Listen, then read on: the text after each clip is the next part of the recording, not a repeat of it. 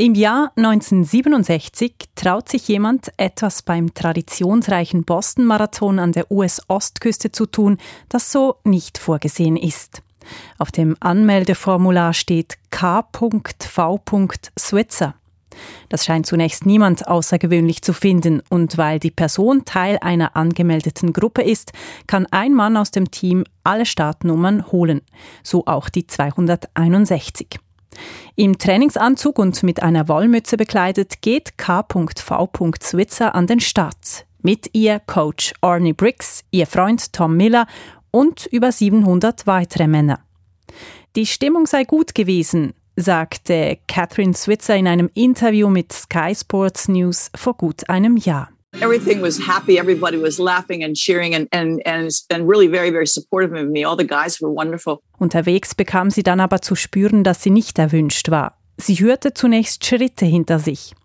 Es war ein Mann, der ihr in Leder statt Laufschuhen nachrannte. He ran up behind me and I heard his shoes at the last minute. He had leather shoes and you can hear the difference. It's like a runner always hears a dog, you know, quickly at the last minute. And I turned, and when I turned, this fierce face was right in my face.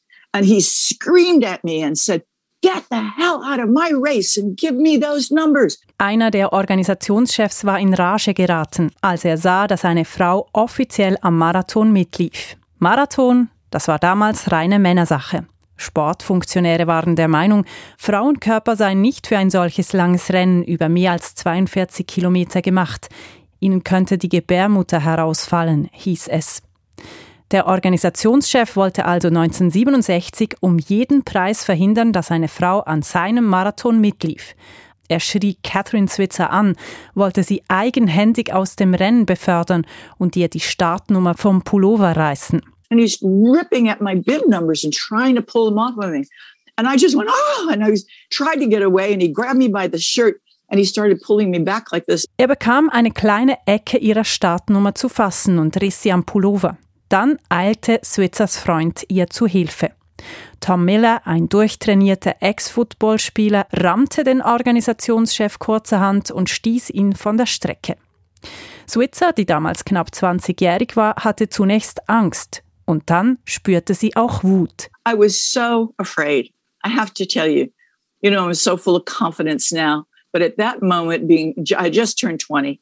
And then I got really angry myself, which was great. Um, because I turned to my coach and I said, I'm going to finish this race on my hands and my knees if I have to.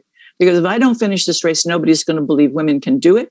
And they're not going to believe women deserve to be here. I have to finish this race. Sie habe ihrem Trainer gesagt, sie werde dieses Rennen beenden, um jeden Preis, auch wenn sie es auf allen Vieren tun müsse. Nur so könne sie beweisen, dass Frauen ebenfalls fähig seien und es verdient hätten, am Marathon teilzunehmen. Sie traf nach vier Stunden und 20 Minuten im Ziel ein.